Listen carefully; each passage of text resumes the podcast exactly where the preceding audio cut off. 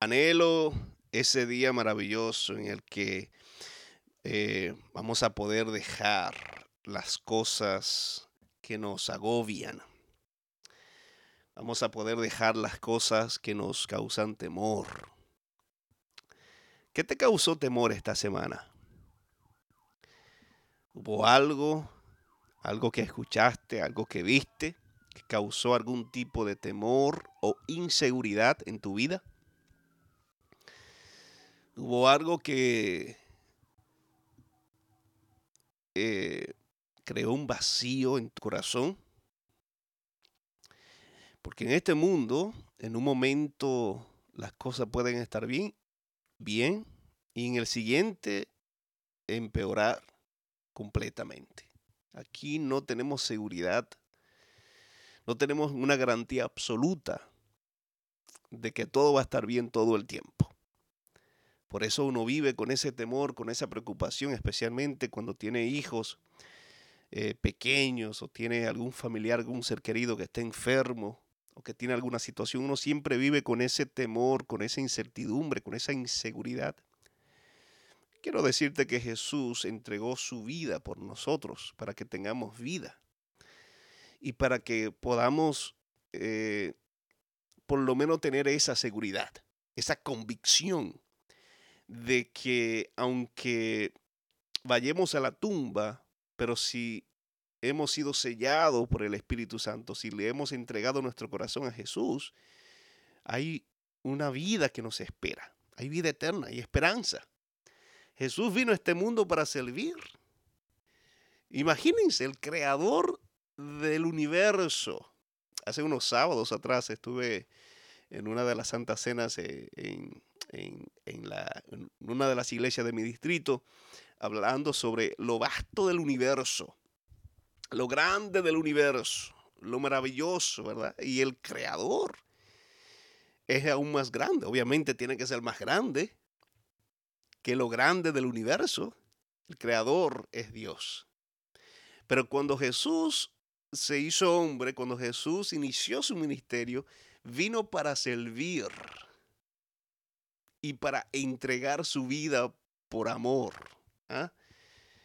Eh, Jesús se inclinó para lavarle los pies a los apóstoles, aquellos hombres pecadores, aquellos hombres codiciosos, mentirosos, con defectos. Y también Jesús, cuando e, esos hombres representan a la humanidad, nos representan a nosotros. Jesús se inclina para servirnos. Eh, Ustedes saben que hace unos días la reina Isabel falleció, eh, reina de Inglaterra, ahora está Carlos III como eh, es rey. Y Carlos III, el rey de Inglaterra, tiene alrededor de 100 sirvientes en, la, su, en su casa. ¿Saben cuántas veces al día se cambia Carlos III la ropa, una mínimo cinco cambios de ropa al día. cinco cambios de ropa al día. Eh, eh, el rey Carlos III le gusta que se le planchen las eh, el cordón de los zapatos y también todas las mañanas hay que plancharle la pijama todas las mañanas. Y hay un sinnúmero de reglas y de exigencias que él tiene. Y cuando él se molesta, hay un video que anda, anda en las redes. Parece que un lapicero no, no estaba escribiendo como, como, como debería de escribir y él se enojó eh, y puso esa cara así. Pero él tiene, tiene cientos y cientos de sirvientes y exige una serie de cosas porque es el rey. Es el rey de Inglaterra, es el rey de un país.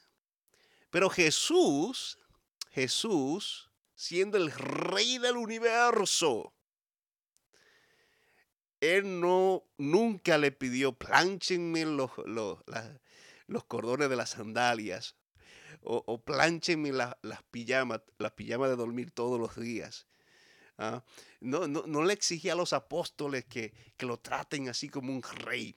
Cuando Jesús entró en, en, en el templo, que la gente lo adoraba y, y, y, le extendía las, las, las palmeras y las ramas para que él pasara allí, no fue él que lo planificó, no fue él que lo pidió. Eso salió del corazón de la gente. Lo montaron allí en un animal sencillo y de paso nació en un pesebro. Nació y solamente estaban allí sus padres y, algunos pastores y, astrónomos más adelante. No fue recibido por grandes monarcas y reyes y por líderes de Roma. Jesús vino para servir. La grandeza del ser la grandeza de nuestro Dios está en su sencillez, en su humildad y en su entrega para servir desinteresadamente por amor. Esa es la grandeza de nuestro Dios. Y la grandeza de un ser humano, si tú quieres ser grande, bien dijo Jesús, que el que quiera ser el primero tiene que ser el último. O sea, el que más sirve, el que más está dispuesto a servir, ese es el más grande en el reino de los cielos. Aquí en la tierra, Carlos III tiene 100 servidores en la casa. ¿Sabe lo que es? 100 servidores. ¿Cuántos servidores usted tiene en su casa? Usted, yo me imagino usted riéndose. Yo, yo, pastor, yo mismo soy mi propio servidor. Interesante. Pero Jesús, en vez de él pedir o exigir que le sirvieran, él no se sentó en una silla y dijo, venga, lávame los pies. Él sentó a los apóstoles, buscó un envase, le echó agua y él le lavó los pies. Entonces nosotros somos llamados a imitar no a Carlos III, rey de Inglaterra, sino que somos llamados a imitar a nuestro Señor. Somos llamados a imitar a Jesús. Un espíritu de servicio es lo que debe de caracterizar sobre todas las cosas un verdadero cristiano, a una verdadera cristiana. Un espíritu de sacrificio es lo que debe de caracterizarnos. Familia, esta semana eh, habló la OMS, que es la Organización Mundial de la Salud. Eh, el director es eh, Tedros Adhanom. Él dice que aseguró hoy que el mundo nunca ha estado tan cerca del fin de la pandemia del COVID-19 después de que la semana pasada se registrara la cifra más baja de fallecidos por coronavirus desde marzo del 2020. Así que los expertos en la salud, la Organización Mundial de la Salud dice que ya estamos llegando al fin del COVID-19. Estamos llegando al fin del COVID-19. No al mal que dure 100 años ni cuerpo que lo resista. Yo creo que ya la gente está cansada de, del virus. Ustedes saben que en el 2020 todo decía, decían, bueno, este virus se va a quedar, eh, ya nunca más nos vamos a, quitar la, la, mascarilla, ya esto va a ser así por, para siempre. Nada en esta vida es para siempre, nada es permanente, ni siquiera el ser humano. Lo único que nos puede garantizar la vida eterna, la eternidad, es Cristo. Y todo, especialmente todo lo malo llega a su fin. Pero déjeme decirle algo. Vamos, vamos a decir que sí, que, que esto del COVID-19 finalice, por lo menos a nivel de amenaza, como lo fue en el 2020-2021, porque es muy posible que continúe así como la gripe, otros virus que van a permanecer, van a permanecer hasta el fin del mundo. Pero sí va, eh, eh, la amenaza va a ir disminuyendo, obviamente. Pero vamos a decir que sí, que esto desaparezca, ya no se vuelva un tema de noticia.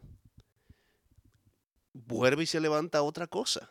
Porque este mundo, y disculpen que, comparta con ustedes eh, tipo mala noticia, pero este mundo va de mal en peor, de mal en peor.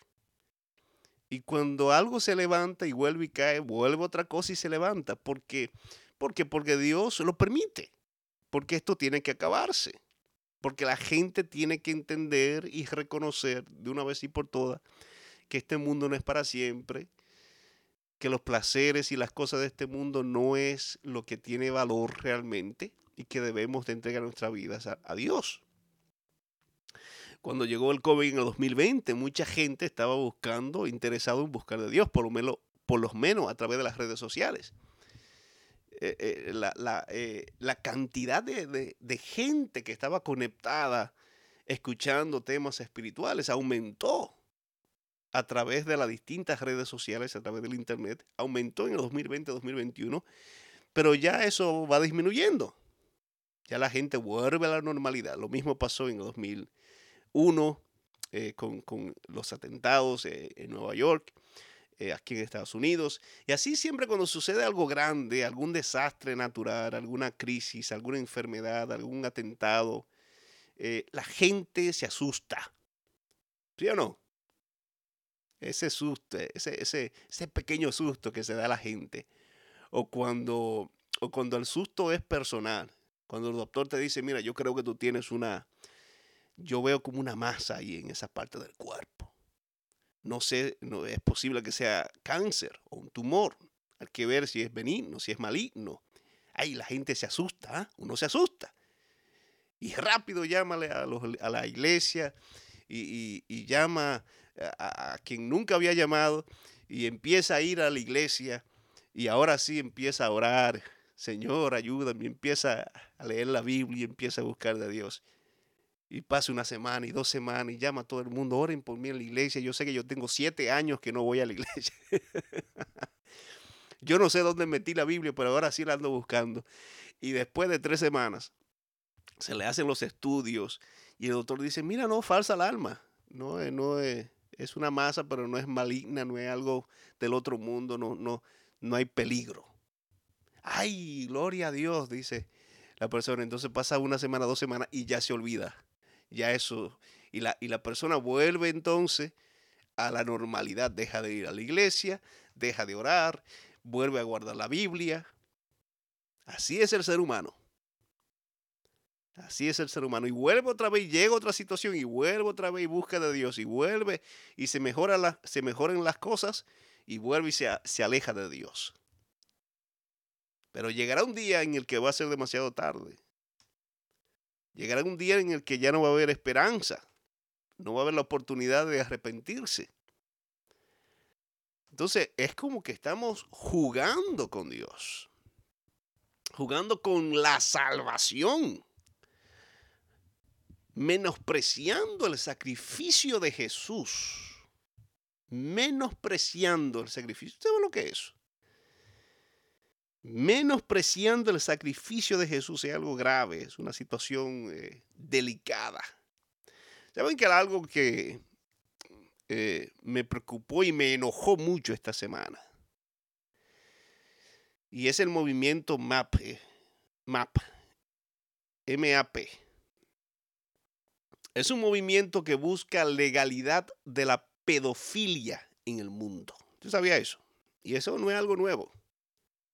Es algo nuevo. Son aquellas personas que le atraen eh, sexualmente los niños. Y ustedes saben que esto es un problema que, que hemos tenido desde, desde siempre prácticamente. La pedofilia, pornografía infantil, ha sido parte de, desde que, desde que apareció el Internet, eh, la Deep Web eh, y distintos medios, eh, el hombre ha buscado la manera de explotar de, y abusar de esto.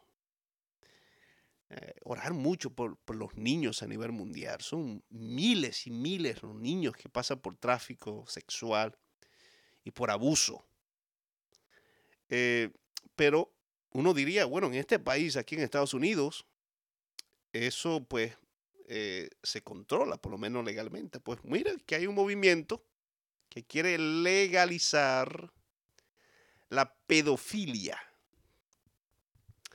Y este movimiento intenta formar parte de la comunidad LGBTQ, ¿verdad? Porque es un plus, porque eso ya, eso, el, el, LGBTQ e, e, es, eh, ya casi tiene todas las letras del abecedario. Pues este grupo de personas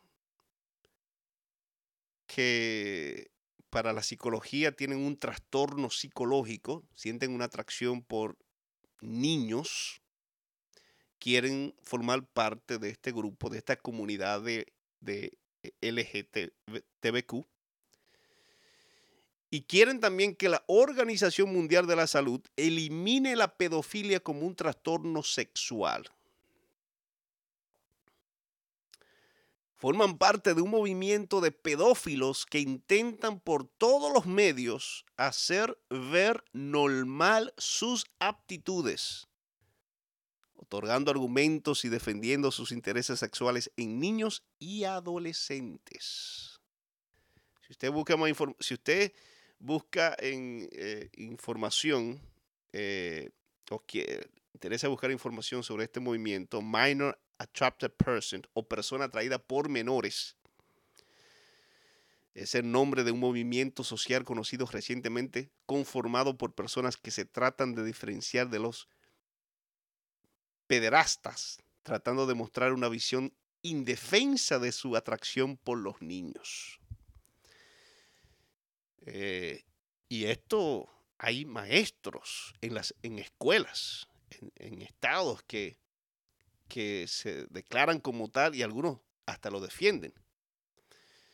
Tiene que haber algún tipo de consecuencia contra este tipo de comentarios cuando se hacen en las redes, porque a lo malo no se le puede llamar bueno.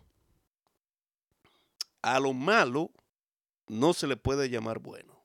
Y este país y el mundo ha aceptado demasiada vagamundería y demasiada eh, eh, eh, comportamiento que contradicen a la Biblia. Y yo creo que uno acepta algo y sigue por ahí para abajo, ¿verdad?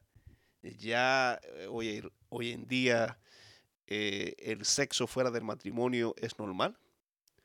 Ya hoy en día relaciones con personas del mismo sexo es normal, homosexuales, lesbianismo. Hoy en día el matrimonio eh, es normal y es legal entre el mismo sexo. Hoy en día el aborto es normal, es legal. Eh, la mujer tiene el, derecho. Todo eso que he mencionado, unos años atrás, no sé, unos cuantos años atrás, se consideraba anormal. No se veía eh, ese apogeo. Pero miren que muy pronto vamos a llegar a normalizar y, si seguimos como vamos, legalizar la pedofilia. Y es que no, no, no cabe, no cabe en la mente, especialmente de las personas que son, que son padres, normalizar o aplaudir a una persona que diga, esto, esto es algo que yo no puedo controlar, así dicen. Yo siento una atracción por, por, por los niños o por las niñas menores de edad. Dicen, yo no siento ninguna atracción por una persona adulta, solamente por los niños o preadolescentes. Imagínense los padres, usted como madre, como padre, que una persona, que una persona tenga el deseo de tener relación sexual con su hijo menor de edad. Enfurece a cualquiera. Pero así, así, así de, así de bajo, así tan, tan bajo ha caído el ser humano y va a seguir cayendo cuando Dios no está en el centro, en el corazón de una nación, de un país, de una escuela, de un estado, de una persona, la persona cae bajo, bien bajo. Y el problema no es que existan pedófilos, porque eso siempre ha existido y siempre va a existir. El asunto aquí es que hay un movimiento de personas que supuestamente no lo apoyan, o sea, personas que dicen, no, yo no soy pedófilo, a, mí no me atraen los niños, pero yo sí defiendo el derecho de las personas que sí lo atraen, que sí se sienten atraídos. Yo sí creo que esas personas merecen eh, ser parte de nuestra sociedad. Pues yo quiero decirte que esas personas, esa actitud no merece ser parte de nuestra sociedad. Yo, como, como ciudadano de este país y como pastor y como cristiano, creo en, eh, en, en la libertad de expresión y que cada persona tiene la libertad de creer o no creer. Yo defiendo libertad de expresión, libertad de religión. Usted no quiere creer, no crea. Pero una cosa es eso y otra cosa es caer en lo inmoral, caer en lo mal hecho, caer en el pecado, en lo sucio y en lo aborrecible. Eso yo no lo puedo defender. Eso yo no lo puedo defender. Yo puedo darle, eh, yo puedo respetar a un adulto que dice yo soy homosexual, yo soy lesbiana, me gusta eh, eh, una persona de, de mi mismo sexo, ¿sabes? Si tú eres adulto, esa es tu decisión. Esa es tu decisión. ¿Tú tienes, tú tienes el derecho a trabajar en este país, claro que sí. ¿Tú tienes el derecho a recibir beneficio como cualquier ciudadano? Claro que sí. Esa es tu preferencia sexual. Que yo esté en contra de eso, sí, yo estoy en contra del homosexualismo, del lesbianismo, porque es pecado. La Biblia condena, Dios condena eso. Pero si tú eres un adulto, un hombre, una mujer, y tú quieres practicar el homosexualismo, el lesbianismo, esa es tu decisión. Y está bien. Pero cuando tú quieres ir más allá y eh, imponer o quieres trastocar a un niño, a un menor de edad con tu inmoralidad, ya eso es otra cosa que yo no puedo apoyar ni respetar en, de ninguna forma y de ninguna manera. Una persona así no merece ser parte de, de, de esta sociedad y de esta comunidad que esa persona necesita salvación, necesita arrepentimiento, necesita de Jesús, claro que sí. Que la gracia de Cristo está disponible para un pedófilo, claro que sí. Porque yo como pastor tengo que eh, reconocer que la gracia está disponible para todos. Y yo lo predico y lo enseño. Uno no puede, uno eh, no puede caer tan bajo que la gracia de Jesús no nos alcance. La gracia de Cristo Jesús está, disponible. Pero ese tipo de comportamiento tiene que ser condenado. condenado no solamente por la iglesia, sino también por el gobierno. Por el cristiano y el que no lo es. Porque cualquier persona que tiene dignidad y que tiene moral, que tiene principios y que tiene hijos, va a condenar este tipo de actitud y de comportamiento. Entonces familia, hay que orar mucho. Hay que orar. Los padres y los que no son padres, pero que, pero que son madres y son padres, eh, porque saben que, que los niños de, de, nuestra iglesia y de la comunidad son el presente y el futuro de, de la iglesia y de este mundo. Entonces tenemos que orar. Y, la, y eh, eh, el, televisor y la radio y el internet está plagado de enseñanza satánica, mundanal, pecaminosa, el entretenimiento, las películas, la, música secular de hoy en día, los, los artistas, los famosos. Usted empieza a buscar los nombres de estas canciones famosas de rap y de, y de heavy metal y de rock.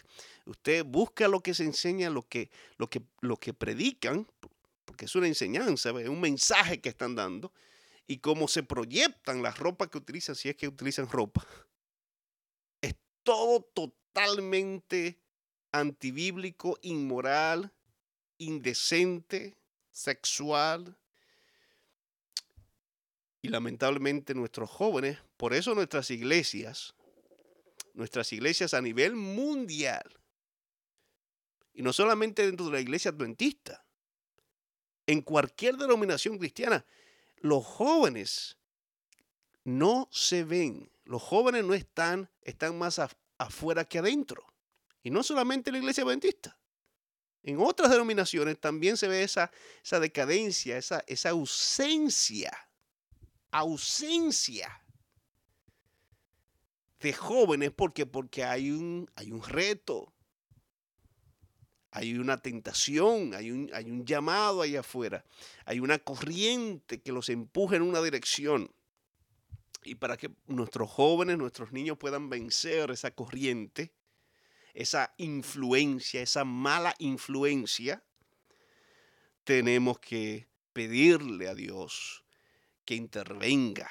Tenemos que pedirle a Dios que obre en sus vidas y en sus corazones. Así que eh, eso, eso me enojó esta semana. Tenía que de alguna manera comunicarle y dejarle saber a todos ustedes que me escuchan en esta hora o que me ven a través de YouTube que tenemos que velar porque el enemigo no duerme. Nosotros sí, en, una, en, en unos minutos, en unas horas vamos a dormir, vamos a descansar. Usted ahorita a las 11, a las 12 ya va a estar durmiendo. Pero Satanás no. Él no tiene planes de dormir en los siguientes dos años, cinco años. Él no tiene planes de dormir nunca. No duerme. No, no, se, no tiene necesidad de dormir. Significa que él trabaja a tiempo y fuera de tiempo. El enemigo no se cruza las manos, no duerme. Y eh, su objetivo es destruir, destruir y destruir. Entonces, como iglesia tenemos que formar una cadena de oración mundial porque el asunto es más grave de lo que tú y yo pensamos. Más grave de lo que tú y yo pensamos. Vamos a hacer una pausa aquí para yo respirar un poco. Vamos a escuchar esta alabanza, se titula Llévame a la cruz. Si mis oraciones hablan más de mí, quiero disculparme se trata de ti. Si me he olvidado de lo que un día fui, vuelve a soy sin ti.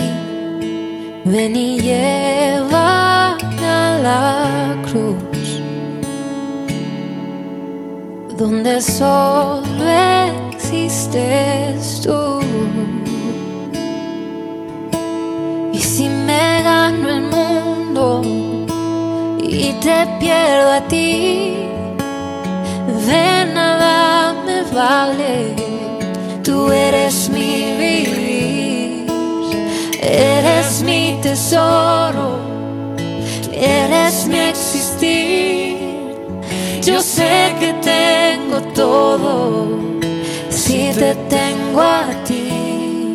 Ven y lleva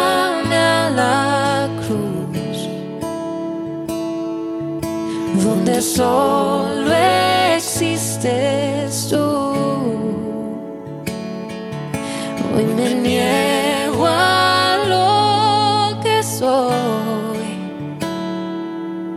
Ven y lléname, Señor.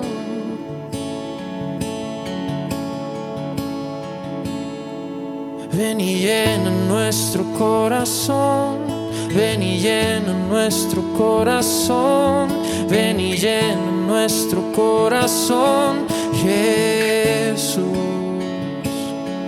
Ven y llena nuestro corazón, ven y llena nuestro corazón, ven y llena nuestro corazón, Jesús. Ven y llena nuestro corazón Ven y llena nuestro corazón, ven y llena nuestro corazón, Jesús. Ven y llena nuestro corazón, nuestro corazón, ven y llena nuestro corazón, Jesús.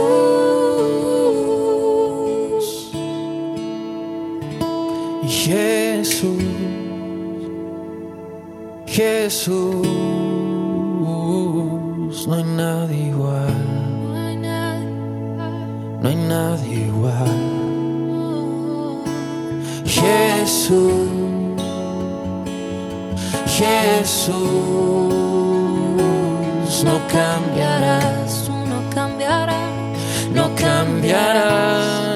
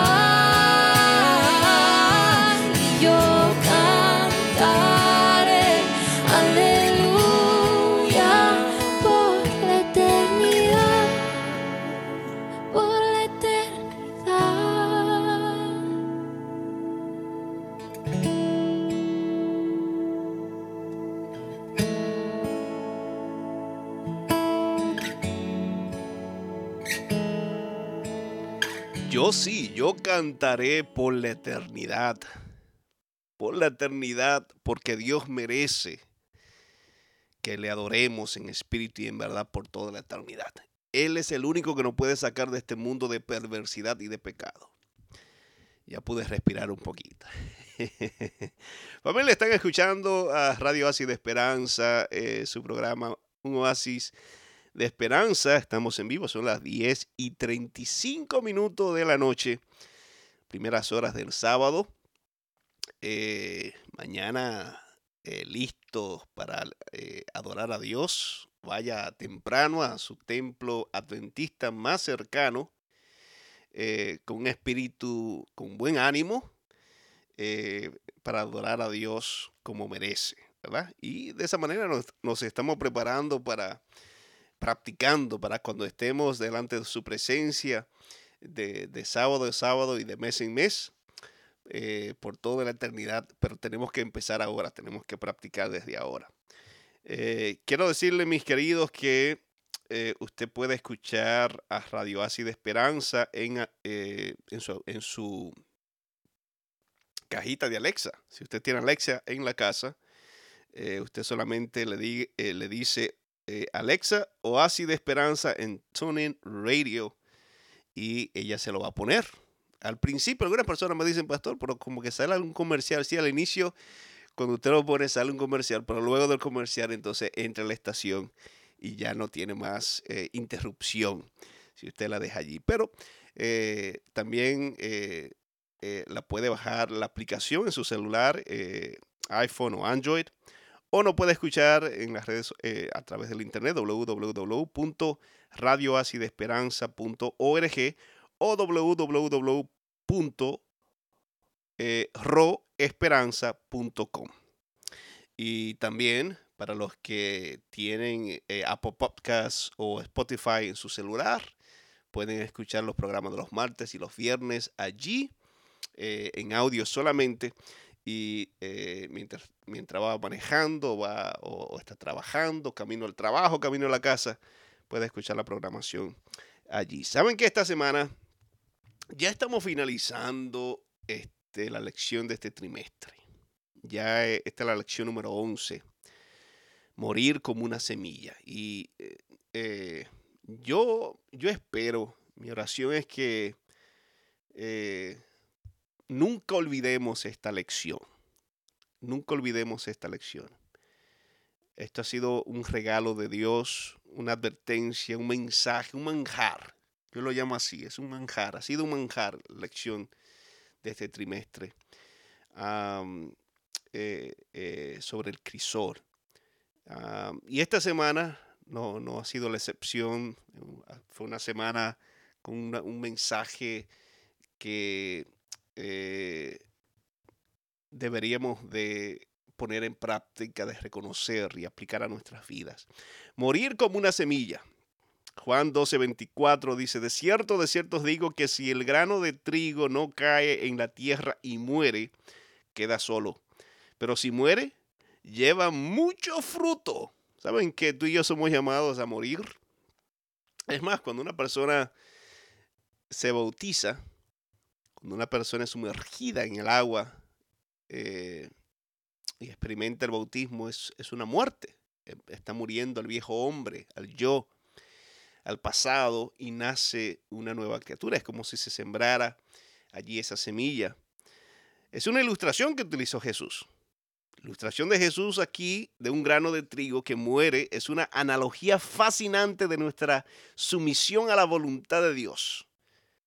En primer lugar, ¿qué sucede? Cae.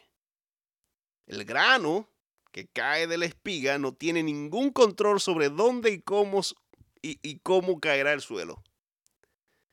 No tiene control sobre el suelo que lo rodea y que luego lo cubrirá. No hay control.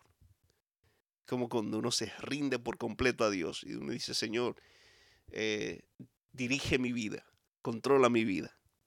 En segundo lugar, espera. So, lo primero es que tiene que caer. Lo segundo, esperar. Mientras el grano permanece en la tierra, no sabe qué le deparará el futuro. No puede imaginarse cómo será la vida en el futuro porque es solo un grano de trigo. Tiene que ser paciente. Así que el primer paso, ¿cuál es? Caer. Tenemos que caer sobre la roca para que la roca no caiga sobre vosotros. ¿Ok? Hay una diferencia entre caer sobre la roca y que la, y que la roca nos caiga encima. Caer sobre la, la roca significa hacer nuestra casa sobre un fundamento seguro, edificar sobre Cristo, entregarnos a Jesús. Que la roca caiga sobre nosotros significa la muerte, la destrucción, el juicio final para aquel que no le entregó su vida a Jesús. Entonces, ten- tenemos que caer, tenemos que morir, tenemos que eh, ser sembrado, sumergido, para poder vivir, para poder crecer. Tenemos que morir al yo para poder avanzar espiritualmente y recibir la bendición más grande. Luego tenemos que esperar, la espera. Esta semana, perdón, este trimestre se ha hablado bastante de, la, de la paciencia, de esperar. Es más, eh, la semana pasada se habló de esperar, que el solo hecho de esperar es un crisor. Hay gente que no le gusta, pero no nos gusta esperar. A nadie le gusta que, que- le digan tú tienes que ser paciente. Nosotros sí le decimos a la gente, no, sé paciente. Pero cuando alguien nos dice a nosotros, tenemos, tienes que ser paciente, eso no nos gusta, ¿verdad? Cuando tenemos que aplicarlos a nosotros. Y en tercer lugar, muere. El grano probablemente no podrá convertirse en espiga a menos que abandone su situación cómoda y segura como grano. Debe, entre comillas, morir. Es decir, debes renunciar a lo que siempre ha sido antes, una semilla, para poder transformarse en una planta que produzca frutos. So, esa semilla tiene que caer, ser enterrada, tiene que morir, porque eso, eso es morir. Cuando una persona eh, se le va el aliento, pierde la vida, ¿qué, ¿qué hacemos con ese cuerpo? Lo enterramos, está muerto. Una semilla se, se entierra, muere, y sucede un milagro. Sucede algo maravilloso, porque empieza entonces las raíces y empieza a, crecer, ¿ah? y empieza a florecer, y hay ramas, y hay hojas, y luego da frutos. Y en esos frutos, ¿qué hay? Hay más semillas. So, esa semilla se multiplica. Esa semilla cobra vida cuando es enterrada. Es lo mismo que tiene que suceder con nosotros. Eso es lo que está diciendo la, la lección este- esta semana. Tenemos que morir al yo. ¿Tú quieres dar fruto? ¿Tú quieres que tu vida sea bendecida y tú quieres bendecir a otros? Tú tienes que morir. tienes que enterrar ese ego, el yo, el viejo hombre, pero enterrarlo completo de verdad, en su totalidad, no dejar una mano afuera. Hay gente que dice, sí, pastor, yo, ya, ya yo sí, ya, ya, ya yo me enterré, ya yo morí, pero mentira. Dejaste un- un- una pierna afuera, dejaste la cabeza afuera, dejaste una mano afuera. ¿Se acuerdan de la historia de Saúl cuando Dios le dice, eh, manda al rey, a Saúl, a matar todo? Ve a donde eh, este ejército enemigo mata al rey, mata animales, ma- mata todo. Y el rey no, no obedeció. Él mató, sí, muchísimos animales, los que estaban cojos, los que estaban enfermos, los que estaban flacos, los que estaban desnutridos, los que se veían feos, eh, a los hombres que estaban también débiles y enfermos, pero los que estaban fuertes y los animales sanos. Y al mismo rey, él le perdonó la vida. Y cuando el profeta fue a visitarlo a ver si había hecho el trabajo, él lo, lo- lo escondió. Y, y él dijo, yo he hecho lo que Jehová me había dicho que me, me había dicho que hiciera. Lo que me dijo que hiciera. Mentira. El profeta escuchó que los animales estaban, estaban eh, berreando y estaban, y, y estaban, se, se escuchaban los ruidos de los animales y, y los movimientos de los animales. Y él dijo, ¿y eso que yo escucho? Él no había, no, no había, no había cumplido en su totalidad con lo que Dios le había ordenado. Y a veces somos así. Enterramos una parte, pero no la otra. No enterramos el cuerpo completo. Lo que quiero decir es que dejamos algo malo, dejamos de hacer algo, pero seguimos haciendo lo otro. Una persona eh, orgullosa y mentirosa, vamos a decir que una persona viene a Jesús, entrega su vida, se bautiza. La persona era mentirosa y orgullosa y ladrona o ladrón. Y vamos a decir que la persona deja de robar. Y de vez en cuando miente y el orgullo lo sigue practicando. ¿Qué enterró? De las tres cosas. El robo, porque ya dejó de robar. ¿Y, y qué hizo con la mentira? Bueno, la mentira está más o menos enterrada. Entre 50-50. Y el orgullo lo enterró. ¿Lo enterró el orgullo? No lo enterró porque todavía lo sigue practicando. Sigue el orgullo, el egoísmo. Entonces así somos. Enterramos algunas cosas, pero otras no. Dios dice, no, no, no, eso no es así. Es más, en Lucas el capítulo 14, Jesús hace una invitación a entregarnos por completo a Él. Si tú construyes una casa, si tú empiezas a construir, termínala.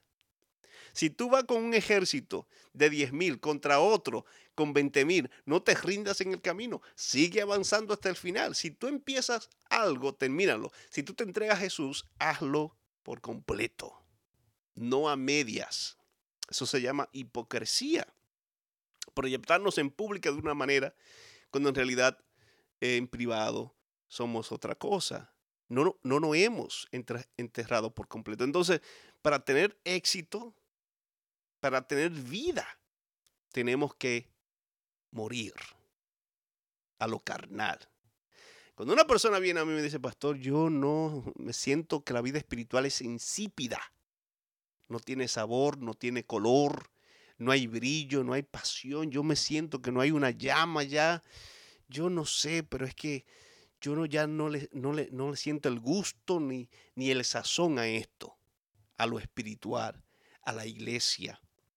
Ya yo no leo, ya yo no oro. ¿Y tú ¿Sabes por qué sucede eso? Porque todavía no nos hemos muerto al yo, porque todavía ese yo carnal y mundanal está vivo. Para poder tener vida y, y- y tener sabor espiritual, tenemos que dejar de alimentar ese viejo hombre. Entonces, si sabemos que la voluntad de Dios es lo mejor para nosotros, porque eso ningún cristiano puede negar eso, ¿sí o no? La voluntad de Dios es lo mejor para nosotros, claro que sí. Entonces, ¿por qué nos cuesta tanto aceptarla? Aceptar la voluntad de Dios en su totalidad para nuestras vidas. Hay una cita que quiero compartir con ustedes. Palabras de vida del gran maestro, páginas 64 y 65. Dice, todos los que produzcan frutos como obreros juntamente con Cristo deben caer primero en la tierra y morir.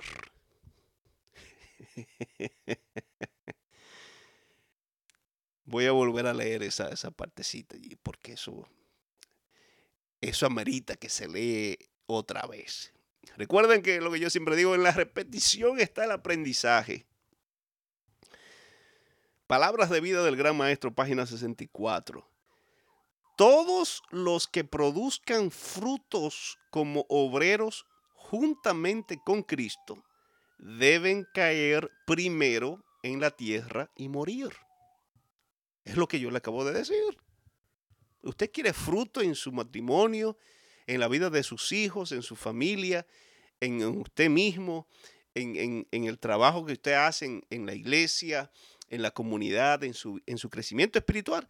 Usted tiene que primero caer en tierra y morir. Y no estoy hablando de una muerte literal, física. No estoy hablando de suicidio, nada de eso. Estoy hablando de, de morir al, al, al yo, al hombre, el hombre carnal, la carne, las pasiones de la carne, el viejo hombre. Y ella sigue, eh, eh, sigue diciendo, escribió, dice, deben perecer el amor propio y el egoísmo. El agricultor conserva su grano esparciéndolo. Así, en la vida humana, dar es vivir. La vida que se, que, se preservará será la vida que se dé liberalmente en servicio a Dios y los hombres. Los que sacrifican su vida por Cristo en este mundo, la conservarán eternamente. ¿Quiénes son los que van a conser- conservar su vida eternamente? Los que la sacrifican por amor a Cristo. Esos son los que van a conservar su vida eternamente. Miren esta otra cita, el deseado de todas las, de, de todas las gentes, página 576. Dice, la muerte de Cristo en la cruz del Calvario producirá fruto para vida eterna. La contemplación de este sacrificio será la gloria de aquellos que como fruto de él vivirán por los siglos, eternos. Saben que Jesús, eh, él murió. Fue como una semilla que fue sembrada. Jesús fue, murió y fue enterrado. Y luego resucitó. Es como una semilla que empezó a la raíz y, empezó a florecer. Y gracias a esa semilla que fue enterrada, gracias a que Jesús murió, ¿ah?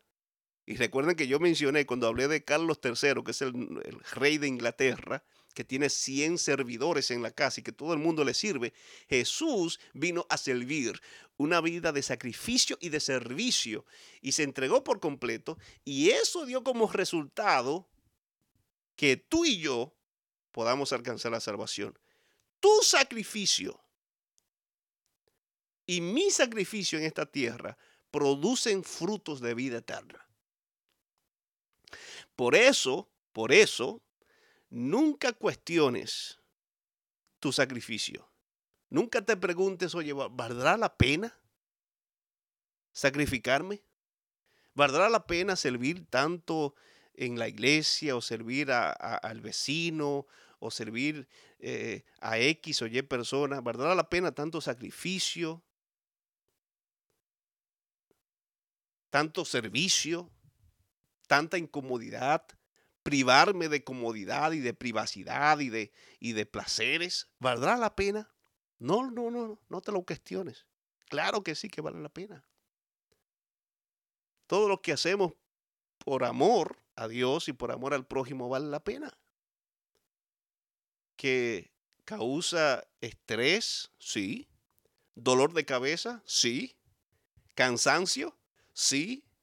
Angustia, y, y preocupación y, ansiedad muchas veces, sí, claro que sí. Pero todo eso lo pasó Jesús. ¿Te crees Jesús no- los apóstoles no le daban do- dolor de cabeza? y los fariseos, ay, los sacerdotes, los escribas. ¿Usted cree que Jesús no se estresaba? con este grupo de gente que lo quería matar y que lo acusaba y que lo amenazaba. ¿ah? Y que en una ocasión Jesús en el templo, en sábado predicando, lo, sacaron y querían, apedrearlo, querían tirar, ti- tirarle piedra y matarlo, como hicieron con Esteban. ¿Ah? ¿Usted cree que? Claro, que Jesús pasó por estrés, pero él dijo, vale la pena, porque yo amo a mis hijos, porque yo me sujeto a la voluntad de Dios 100%, no a medias. Jesús se enterró por completo, entre, entre, no dejó que las tentaciones del enemigo eh, lo desviaran o lo desanimaran o lo distrajeran. Él no, se, él no se dejó distraer, sino que se enfocó en la misión y por eso alcanzó su objetivo. Entonces, lo, mismo sucede con nosotros. Tenemos que entregarnos a Dios por completo. Es una sumisión para el servicio, que la lección de esta semana también habló, una sumisión de servicio. La cultura contemporánea nos incita a todos a exigir y a hacer valer nuestros derechos, ¿sí o no? Tú tienes derecho, tú también, y aquel también, y si no, tú tienes que hacerlo valer, o sea, tienes que exigir tus derechos. Y eso tiene su lugar. Pero como ocurrió con Jesús, la voluntad de Dios quizás requiera que renunciemos a nuestros derechos libremente para servir al Padre, de modo que esto tenga un impacto eterno en el reino de Dios. Ese proceso de renunciar a estos derechos puede ser difícil e incómodo, ya que crea las condiciones de un crisol. ¿Alguna vez usted ha renunciado a sus, a sus derechos? Usted sabe que usted tiene derecho a tal cosa y usted no lo exigió. Jesús no vino como un ser humano extraordinario y glorioso, sino como siervo de otros seres humanos. Si era alguien que podía exigir derechos, era Jesús. Le dice las escrituras que él cerró, tenía la boca cerrada, enmudeció y no exigió, ni tampoco se quejó, porque él se sometió a la voluntad de Dios. Hay que morir antes que conocer la voluntad de Dios. Eh, Pablo describe cómo podemos conocer la voluntad de Dios. Y también nos presenta un argumento importante. Dice, si quieres saber cuál es la voluntad de Dios, primero tienes que sacrificarte. Y cuando leemos en Romanos el capítulo 12, versículo 1 y 2, eh, allí Pablo escribe que seremos capaces de comprobar cuál es la voluntad de Dios cuando hacemos tres cosas. Número uno, cuando tenemos una verdadera comprensión de las misericordias de Dios para nosotros. Una verdadera comprensión de que Dios ha sido bueno y misericordioso conmigo. Más de lo que tú y yo lo merecemos. Número dos, cuando nos ofrezcamos como sacrificio vivo a Dios. Y número tres, cuando nuestra mente se renueven. Por eso, cuando leemos ahí en el versículo 1 y 2, dice, así que hermanos, os ruego por las misericordias de Dios, que presentéis vuestro cuerpo en sacrificio vivo, santo, agradable a Dios, que es vuestro culto racional. No os conforméis a este siglo, sino transformaos por medio de la renovación de vuestro entendimiento, para que comprobéis cuál sea la, bu- la buena voluntad de Dios, agradable y perfecta. ¿Qué viene antes de conocer cuál es la voluntad de Dios? El sacrificio. Ahora tenemos que estar conscientes de que Dios quiere que nos sacrifiquemos, o sea, de que nos rindamos a Él y dejemos el viejo hombre. Y cuando hagamos eso, cuando, uno- cuando, una persona, cuando una persona hace eso, y yo me incluyo, entonces Dios se revela, Dios revela su voluntad. O sea, Él se revela a sí mismo. Y podemos tener un encuentro especial con Dios. Y hay muchas personas que se privan de ese encuentro. Se limitan en su, en su encuentro con Dios diario. En tener un encuentro genuino, un encuentro eh, completo. Tenemos que estar dispuestos a escuchar. a escuchar la voluntad de Dios, así como Samuel. La lección esta semana nos habla de, eh, de Elí, sacerdote, el, pro- el profeta Elí. Elí, los hijos de Elí no estaban en lo que debían de estar, no escuchaban a Dios. Tenían un servicio, tenían una responsabilidad, Dios lo había llamado allí. Estaban ministrando, pero no le estaban haciendo bien. Estaban contaminando el servicio, el sacrificio y la adoración. Y Elí, que no quería ningún tipo de problema, quería que todo, todo, todo el mundo está, eh, estar contento con todo el mundo, no hizo prácticamente nada. Entonces Dios tuvo que hacer algo, porque cuando uno, cuando uno no reprende lo malo, es lo que estaban hablando de los, al inicio de los pedófilos y de lo mal hecho. Lo mal hecho es mal hecho. Y tenemos que reprenderlo, porque si nosotros como cristianos no decimos tal cosa es pecado, el homosexualismo es pecado, la práctica del homosexualismo, el homosexual, el le- lesbiano, el aborto es pecado, la pedofilia es pecado. Si, si uno como cristiano no denuncia, no condena la práctica, no, no es criticar a la persona, a un ser humano, o, o- o- o- condenarlo para, para muerte eterna, sino la práctica, lo que está haciendo, te va a llevar a la perdición. Es pecado, es condenado por Dios. Elí no hizo nada y Dios entonces tuvo que obrar. Pero Samuel escuchó. Cuando Dios llamó a Samuel, "Ah, heme aquí, tu siervo escucha. Y eso debemos de hacer para, eso debe ser parte de nuestra experiencia a la hora de, de- de- de- de ser enterrado como una semilla y poder crecer. No podemos crecer si no escuchamos la voz de Dios. Si nos sentimos autosuficientes, como el rey Saúl, autosuficiente. Dios le dio una, una instrucción, Dios le indicó tal cosa y él no obedeció porque no, eh, un ej- un ejército se iba a levantar contra él, el profeta no llegaba y él dijo, bueno, déjame yo eh, ofrecer este, este sacrificio. No escuchamos la voz de Dios. Y estamos viendo con nuestros ojos y, si no nos enfo- enfocamos en la fe, en las promesas y en la orden divina, entonces vamos a fallarle a nuestro Dios. Mi oración a esta hora es que podamos permanecer fiel hasta en los peores días, hasta en los peores momentos de nuestras vidas, porque allí es donde se prueba verdaderamente nuestra fidelidad a Dios. Nuestra fidelidad a Dios se, se prueba cuando estamos pasando por dificultades y nuestro cuerpo nos dice, no, no, deja de creer, deja de confiar, deja tu fidelidad.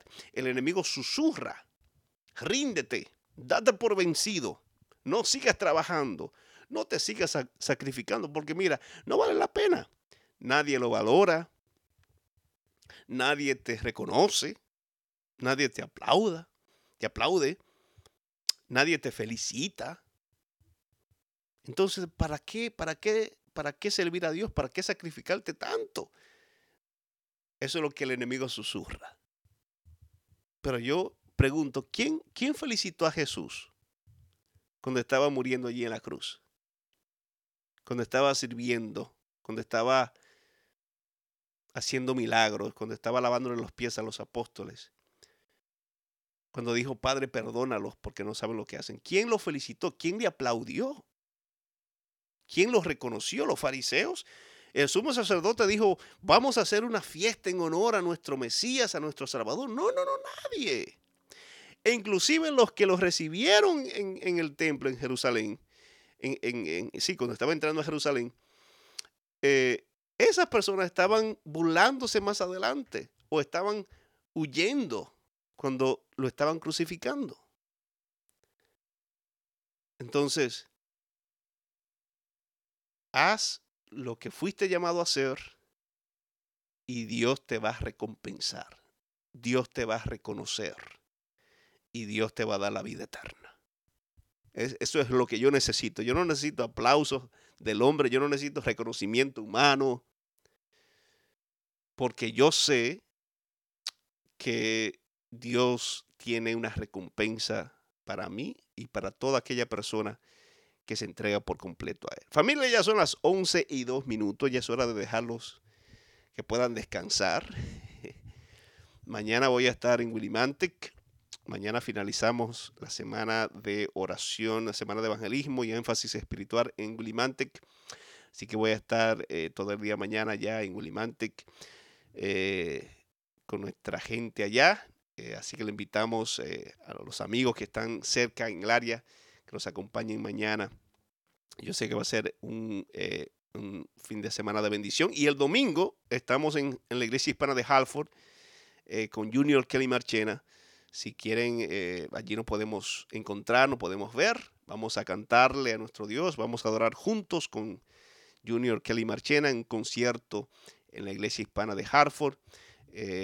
y así este fin de semana poder tener un encuentro eh, con nuestro Dios. Vamos a orar familia para despedirnos en esta hora eh, e ir a descansar, renovar nuestras fuerzas, nuestras energías para seguir adelante. Amante Dios y Padre, gracias por darnos la oportunidad de estudiar y meditar y reflexionar en tu palabra. Ayúdanos, oh Padre, eh, a morir, morir como una semilla, ser enterrado nuestro, nuestro yo, nuestro viejo hombre y poder dar frutos para vida eterna. Bendice a cada una de las personas que están conectadas a través de Radio Asi de Esperanza, a través de YouTube, los que escuchan a través del podcast y cada una de las personas que de alguna u otra manera se conecta, Señor. Bendícenos a nuestros hijos, Padre. Oramos, intercedemos por ellos. Protégelos, Señor, de la maldad de este mundo, de la maldad del hombre. Líbralos de todo mal y que no se dejen contaminar, arrastrar por la corriente de este mundo, sino que puedan permanecer fieles y que nosotros como padres, como líderes, como adultos maduros espiritualmente podamos ser maestros eh, y podamos enseñarle a ellos a serte fiel a ti en todo tiempo. Gracias Señor eh, por todo. En el nombre de Jesús. Amén, amén y amén.